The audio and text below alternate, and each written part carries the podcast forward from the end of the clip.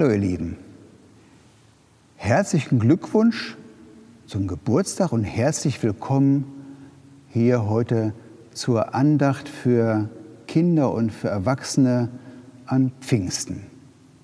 Schön, dass ihr wieder eingeschaltet habt. Aber herzlichen Glückwunsch. Wen beglückwünsche ich denn wohl heute hier? Und Pfingsten, was war denn wohl noch mal mit Pfingsten? Melanie und ich, wir haben wieder eine Geschichte vorbereitet, die wir euch gleich erzählen wollen. Und da werden wir diese Fragen auch beantworten. Ich wünsche uns allen eine schöne Andacht. Wir feiern diese Andacht im Namen des Vaters, des Sohnes und des Heiligen Geistes. Amen. Unsere Hilfe steht im Namen des Herrn, der Himmel und Erde gemacht hat. Lasst uns auf Worte der Hoffnung und des Vertrauens hören. Ich bete mit Worten aus Psalm 118. Diesen Tag hat der Herr zum Festtag gemacht. Heute wollen wir uns freuen und jubeln. Hilf uns doch, Herr, gib uns Glück und Gelingen. Heil dem, der im Auftrag des Herrn kommt. Den Segen des Herrn sprechen wir euch zu, hier von seinem Tempel aus. Der Herr allein ist Gott. Er blickt uns freundlich an. Nehmt Zweige, schließt euch zusammen zum festlichen Reigen, bis dicht an die Hörner des Altars. Du bist mein Gott und ich danke dir, mein Gott. Ich will dich preisen. Dank dem Herrn, denn er ist gut zu uns. Seine Liebe hört niemals auf. Amen.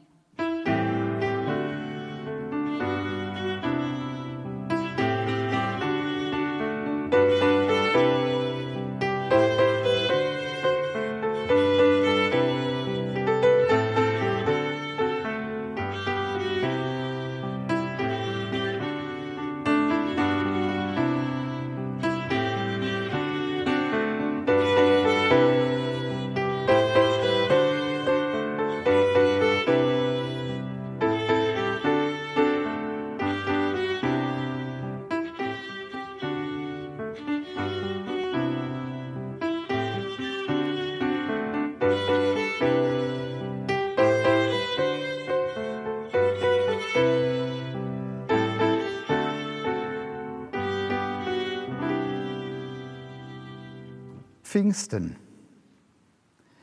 Himmelfahrt liegt jetzt zehn Tage zurück. Zehn Tage ist es her, dass Jesus von ihnen genommen wurde. Eine Wolke kam, umhüllte Jesus und nahm ihn weg. In Jerusalem sitzen Petrus, Johannes und andere Freunde in einem Haus, von dem wir immer noch nicht wissen, wem es gehört. Dazu sind in dem Raum noch einige Frauen. Jakobus sieht aus dem Fenster des kleinen Hauses auf die Gassen der Stadt. So viele Leute kommen in diesem Jahr wieder in unsere Stadt Jerusalem. Doch seine Stimme klingt traurig. Früher, als Junge, war ich gern mitten unter den Leuten, die zum Fest kamen. Es gab so vieles zu entdecken. Ja, daran erinnere ich mich auch, antwortete Miriam. Ich war gespannt auf die neueste Mode aus Alexandria. Und abends haben wir dann im Hof Modenschau gespielt. In diesem Jahr, so dachte ich, werden alle diese Menschen Jesus sehen und seine Geschichten vom Reich Gottes hören, wirft Andreas in das Gespräch ein. Dann wird es still im Raum. Alle denken an Jesus, an die Zeit mit ihm. Alle denken an seinen Tod und daran, wie er bei ihnen war als Auferstandener nach seinem Tod, bevor er vor ein paar Tagen ganz zu seinem Vater im Himmel ging. Ich werde aus allem, was in den letzten sieben Wochen, was wir in den letzten sieben Wochen erlebt haben, nicht schlau, sagt Simon. Ist Jesus jetzt noch bei uns oder ist er weg? Ich wollte, es wäre wieder wie früher in Galiläa. Für einen Moment, da war er wieder ganz da, erzählt Maria, als ich ihn im Garten sah und für den Gärtner hielt. Als er mich ansprach, da hätte ich ihn am liebsten in meine Arme genommen. Seither weiß ich, dass er lebt. Aber ich bin mir trotzdem sehr unsicher. Ich weiß nicht, was das für mich und für mein Leben bedeutet. Jesus lebt. Und Johannes sagt, ich habe das Gefühl, dass ich niemandem außer euch erzählen kann, was wir in den letzten Wochen mit Jesus erlebt haben. Damit drückt er genau das aus, was alle empfinden. Plötzlich spüren die Frauen und Männer eine große und starke Bewegung im Raum. Es ist, als ob ein Sturm durch das Haus fegte und jeden Winkel erfasste. Sie stellten sich hin, als ob sie einem Sturm standhalten müssten und haben das Gefühl, dass sie ganz stark werden, um gegen den Sturm anzukommen. Sie stehen, so stehen sie in den niedrigen Raum des kleinen Hauses in den verwinkelten Gassen der Altstadt von Jerusalem. Sie zittern vor Anspannung. Da geschieht etwas ganz Ungewöhnliches. Es sieht aus wie eine, wie eine Explosion. Als gingen Flammen umher und erfassten alle Männer und Frauen im Raum. Aber es brennt nicht. Und auf einmal drückt die Wucht des Sturmes die Fenster des kleinen Hauses auf. Pang! Nun hält sie nichts mehr im Haus. Sie laufen hinaus in die Gassen der Stadt und fangen an zu reden, als redeten Sturm und Feuer aus ihnen. Und ihre Worte werden durch die Gassen und Straßen der Stadt geblasen, als träge ein Sturm sie davon. Alle Menschen in der Stadt hörten und verstanden die Botschaft der Jünger der Frauen und Männer aus Galiläa. Und das, obwohl die Menschen, die sich in Jerusalem versammelt hatten, aus vielen verschiedenen Ländern kamen und verschiedene Sprachen sprachen. Jeder konnte jeden verstehen. Das machte manche Menschen ratlos, weil es so ungewöhnlich war und sie sagten, ah, die Leute sind doch betrunken. Und dann stehen sie wieder beieinander mitten auf dem Marktplatz von Jerusalem. Petrus stellt sich in die Mitte und spricht mit einer Stimme, die sie so noch nie bei ihm gehört haben. So fest und so klar spricht er aus, was sie alle miteinander erfüllte. Lasst euch erklären, was hier vor sich geht. Hört mich an. Die Leute sind nicht betrunken, wie ihr meint. Hier geschieht was Gott durch den Propheten Joel angekündigt hat. Gott schenkt euch das Leben neu. Jesus ist auferstanden von den Toten. Wer zu ihm gehört, der gehört auch zu Gott. Ihr habt den Gott Israels gesucht, als ihr nach Jerusalem gekommen seid.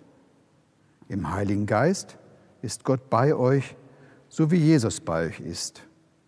Gott vergibt euch eure Sünden und schenkt euch seinen Heiligen Geist. So viele Menschen sind in der Stadt auf der Suche nach Gott. Sehr viele von ihnen spüren, dass Petrus die Wahrheit sagt. Die Frauen und Männer aus Galiläa bleiben noch viele Stunden auf dem Marktplatz. So viele Menschen bekennen ihre Sünden und empfangen die Vergebung von Gott. So viele wollen von den Jüngern getauft werden und ihr ganzes Leben zu Jesus gehören. In der Bibel steht, dass etwa 3000 Menschen an diesem Tag getauft wurden. Von diesem Tag an wurde die Gemeinschaft, die Gemeinde der Christen immer größer. Und deshalb spricht man von Pfingsten auch als dem Geburtstag der christlichen Kirche. Deshalb feiern wir jedes Jahr aufs neue Pfingsten. Ja, und jetzt wisst ihr auch, wem meine Glückwünsche bei meiner Begrüßung gegolten haben, der christlichen Kirche. Ich hoffe, dass wir euch alle Fragen beantwortet haben. Amen.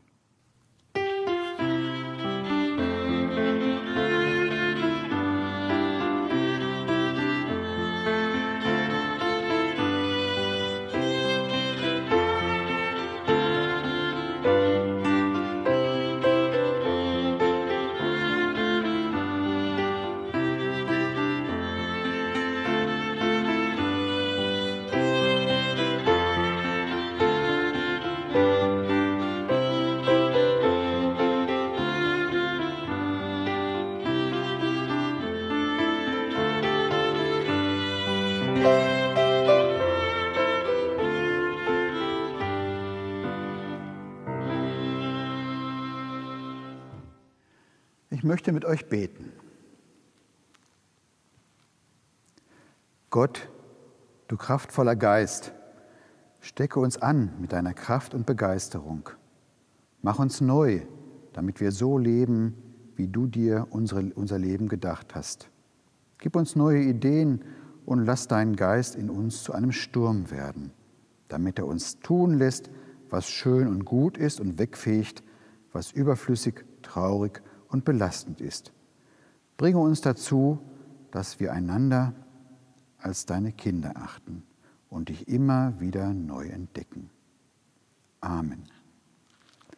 Und alles Weitere, was uns auf dem Herzen liegt, das wollen wir in das Vaterunser legen.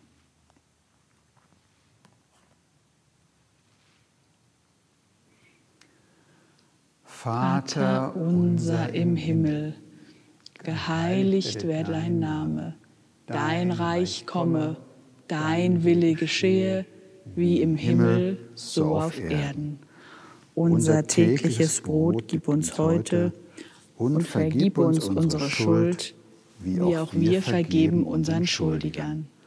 Und führe uns nicht in Versuchung, sondern erlöse uns von dem Bösen. Denn dein ist das Reich und die Kraft und die Herrlichkeit in Ewigkeit. Amen. Lasst uns mit dem Segen Gottes auseinandergehen. Gott segne dich und behüte dich. Gott lasse sein Angesicht leuchten über dir und sei dir gnädig. Gott erhebe sein Angesicht auf dich und schenke dir Frieden. Amen.